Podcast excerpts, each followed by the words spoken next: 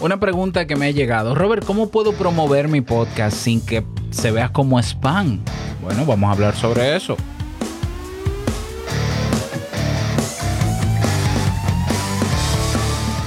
¿Estás interesado en crear un podcast o acabas de crearlo? Entonces estás en el lugar indicado porque en este programa tendrás claves, técnicas, herramientas, aplicaciones y respuestas para que lleves tu podcast al siguiente nivel. Y contigo tu anfitrión, podcaster y soloprenur que ha hecho del podcast su mejor medio para vivir, el del apellido japonés pero dominicano hasta la tambora, Robert Sasuki. Abre bien tus oídos porque esto es podcast. Hola, ¿qué tal a todos? Este es el episodio 47 de Esto es Podcast. Yo soy Robert Sasuki, capitán de podcasters.pro, la comunidad de podcasters donde estamos creciendo de verdad, verdad. Así de sencillo. Creador del servicio audipod.net, donde puedes auditar y mejorar tu podcast en 24 horas. Y el curso Crea un podcast nivel pro, donde tienes todo lo que necesitas para creer, para crear, crecer y monetizar y vivir de tu podcast creaunpodcast.com. Bien, en el día de hoy, miércoles de preguntas y respuestas, vamos a responder a esta pregunta que me han hecho de Robert, ¿cómo, pruebo, cómo puedo promover o, sí, promocionar mi podcast sin que se vea como spam, sin que se convierta en spam o se perciba como tal? Hablemos sobre esto. Mm, vamos a ver, hay personas que saben que no es suficiente, y, te lo digo a ti también por si no lo sabías, no, no es suficiente con estar en todos los podcatchers para que te escuchen. Así de sencillo. De hecho, un podcast que recién inicia, las primeras dos o tres semanas generalmente no tiene ni una descarga. Bueno, no voy a exagerar. Puede tener una descarga por plataforma. Una. Y a veces realmente hay podcasters como por ejemplo Apple, Apple Google Podcast, que comienzan también a registrarte descargas a partir de los tres o cuatro días de haber publicado tu podcast. Por tanto, es sumamente frustrante en términos de números en las plataformas. Los primeros días son frustrantes. Pero eso es normal. ¿Por qué? Porque obviamente se está captando la información del feed, a veces no se actualiza con tiempo, Apple Podcast es lentísimo para todo. Y sí es frustrante. Y, por eso entiendo a algunos podcasters que dicen, bueno, al inicio no te fijes en las métricas. No, no, yo, yo digo, fíjate en las métricas y te vas a dar cuenta que quizás no hay métricas, pero es que esa métrica no es suficiente para empezar.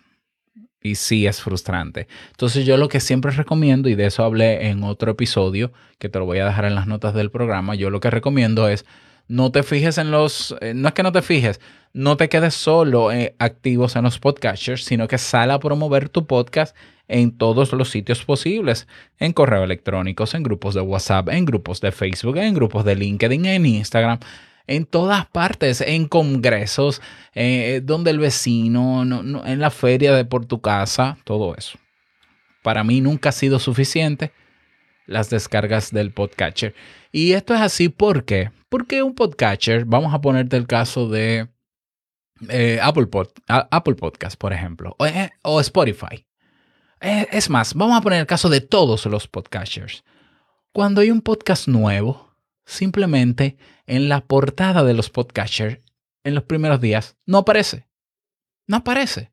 O sea, yo te estoy diciendo que en, la, en promedio, cada día hay, se crean, qué sé yo, 40 podcasts nuevos. Todos los días salen 40 podcasts nuevos.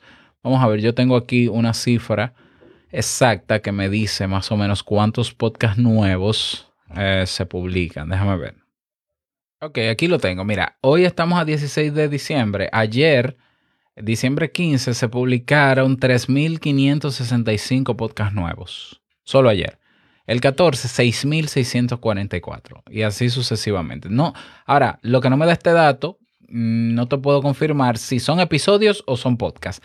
La cuestión es que cada día se publican contenidos nuevos en los podcasters. Muchos. Ok, un podcaster para resaltar un podcast nuevo tiene que ser un podcast o que tiene mucha demanda o que está muy posicionado ah, eh, por país en ese podcaster. Lo que no es el caso de la mayoría de podcasts. ¿Por qué? Porque la mayoría de gente que hace podcast no sabe cómo posicionarlo empezando. Cree que porque hay muchas plataformas de podcast es suficiente. ¿Ya? Y simplemente no le dan más promoción. Y eh, para el podcatcher, para el reproductor o plataforma de podcast es un podcast más.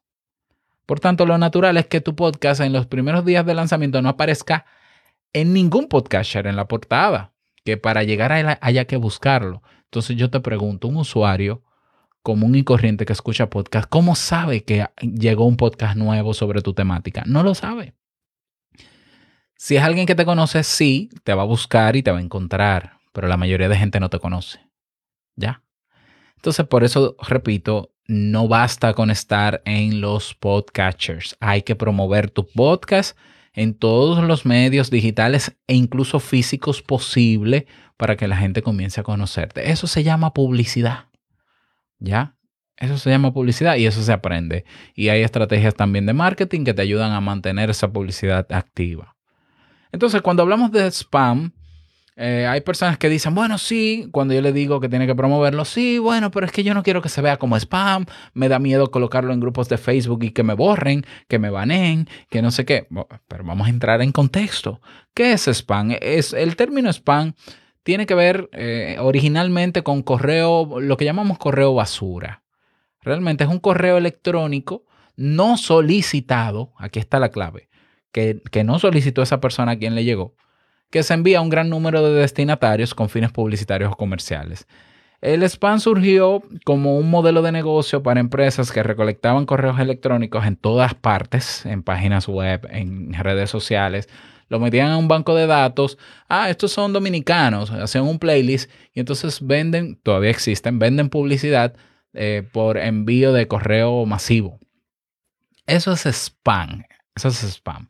Lo que pasa es que se ha generalizado el término de spam y algunos le llaman spam a esa información que satura en las redes sociales. Y generalmente es una información o un contenido que eh, la gente no está pidiendo, no está solicitando. Satura, oye, escucha bien, es un contenido que está saturando en las redes sociales y que nadie está necesitando y que nadie está pidiendo eso también, digamos que popularmente es spam. Por tanto, el, término se abarca ahora más. Ok, ¿cómo yo evito que, mi, que la publicación de mis episodios en redes sociales no se vea como spam o no sea un spam? Bueno, número uno, cuando vayas a publicar, no publiques tu podcast, publica un episodio de tu podcast. Criterio número uno, anota. Publica un episodio de tu podcast y dónde vas a publicar ese episodio de tu podcast en lugares donde hayan personas interesadas en ese tema de ese episodio de tu podcast. Y lo vas a publicar una sola vez en ese espacio. Son tres criterios, repito. Criterio número uno, vas a elegir un episodio de tu podcast, por, puede ser por día, ¿eh? no hay ningún problema. Un episodio de tu podcast por día, lo vas a colocar en un lugar donde hayan personas interesadas en ese tema, ¿ya? Y lo vas a publicar una sola vez. Porque esto no es spam. Número uno, al elegir un tema, estás eligiendo contenido de valor, ¿ya? Y contenido de nicho, generalmente, esperamos. Número uno, por eso no es spam. según el criterio número dos, no es spam porque no es lo mismo tú colocar la publicación de tu episodio en un grupo, por ejemplo, de Facebook, de personas interesadas en el tema o en un grupo de personas no interesadas en el tema. Y ese es un error que yo veo muy común en algunos podcasters. La costumbre, y es una, no sé si es una costumbre, bueno, estoy exagerando, pero lo que yo suelo ver es que en grupos de Facebook de podcasters, hay personas que publican episodios de lo que sea. Entonces, vamos a ver, vamos a ver, vamos a ver. Imagínate que tú te inscribes en un grupo eh, de podcasters. ¿De qué le interesa? ¿Qué tú crees que hace una, una persona que es podcaster en un grupo de podcasters? ¿Qué tipo de información tú crees que le interese? Información relacionada a podcast, pero no información relacionada a tu podcast que es de ingeniería telemática. ¿Lo ves? Puede ser, tú dirás, bueno, pero puede ser que en ese grupo de podcaster haya alguien que le interese el tema, pero no es tu nicho. no es tu nicho. Por tanto, publicar un episodio de medicina avanzada en un grupo de podcasters es irrelevante, porque ahí no está tu nicho y es normal que entonces ellos te critiquen y lo vean como spam. Porque ellos no, te, ellos no están ahí con el objetivo de ver cualquier episodio de cualquier tema. Ellos quieren o episodios o quieren contenidos actualizados sobre podcasts. Por tanto, un grupo de podcasters ya sea en Telegram, ya sea en Facebook, ya sea donde sea.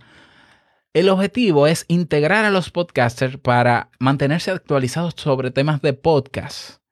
Un episodio de eh, albañilería no debe estar en un grupo de podcast. Te lo, van, te, lo van a criticar, pero es normal. Pero claro que te lo van a criticar. No porque entre podcasters nos apoyamos. Eso es mentira. Porque un podcaster también es un usuario y consumidor de podcast. Si yo, que soy podcaster, yo, que aparte de ser podcaster, soy psicólogo, si a mí me interesa escuchar podcast de psicología, yo, aparte de estar en el grupo de podcasters, estaría en un grupo de psicología.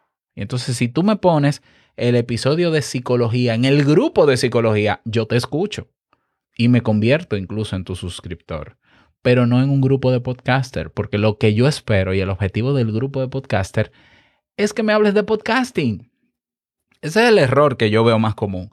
Por eso tú nunca vas a ver un episodio de Te invito a un café o un episodio de Modo Solopreneur en un grupo de podcasters. Ahora sí vas a ver un episodio de Esto es Podcast. ¿Por qué? Porque en un grupo de podcasters les interesan los temas de podcast. ¿Lo ves? Ese, criterio número dos es vital que lo tengas porque esa es la base de la estrategia de la promoción publica tu contenido donde haya gente interesada en ese contenido. ¿Y dónde, dónde se percibe que hay gente interesada? En los grupos. ¿Por qué en los grupos? Porque incluso el grupo lleva el nombre del tema. Y en las reglas dice, aquí compartimos información sobre periodismo. Entonces, si tú eres, si tu podcast es de eh, albañilería, no pongas tu podcast en un grupo de periodismo porque no les interesa por lo menos no están ahí para ese contenido. Y es normal que te tachen de spam.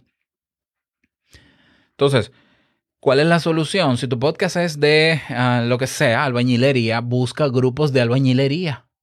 Suscríbete a esos grupos y es imposible que colocando tus episodios una vez, un tema, una vez, te lo tachen como spam porque tú estás aportando al grupo. Fíjate la diferencia. Yo estoy suscrito a grupos de psicología yo estoy suscrito a grupos de podcasting, yo estoy suscrito a grupos de emprendimiento. Y cada día, escucha bien, cada día yo publico el último episodio, como grabo cada día también, el último episodio de cada temática en su respectivo grupo de interés. Y lo que recibo son me gusta y comentarios positivos. ¿Por qué? Porque estoy aportando al objetivo del grupo. ¿Estoy haciendo spam? Absolutamente no, todo lo contrario, estoy creciendo todos los días. Todos los días. O sea, yo, yo estoy teniendo una media de 250 personas que atraigo todos los días solamente desde Facebook, en los diferentes grupos y con los diferentes podcasts. Y solamente publico ese nuevo episodio una vez al día y ya. La hora, eso varía. ¿Ya? Cuando pueda. Yo en eso no soy muy estricto, cuando pueda. Y la gente lo agradece porque están en el espacio donde les interesa ese tema. Entonces, esa es la causa de que a muchas personas eh, se sienten mal porque, eh, porque hay podcasters o hay personas que le dicen, oye, tú estás haciendo spam. ¿Por qué spam? Porque nadie pidió un tema de eso en este grupo. Si este grupo es de psicología, a mí no me hables de mecánica cuántica.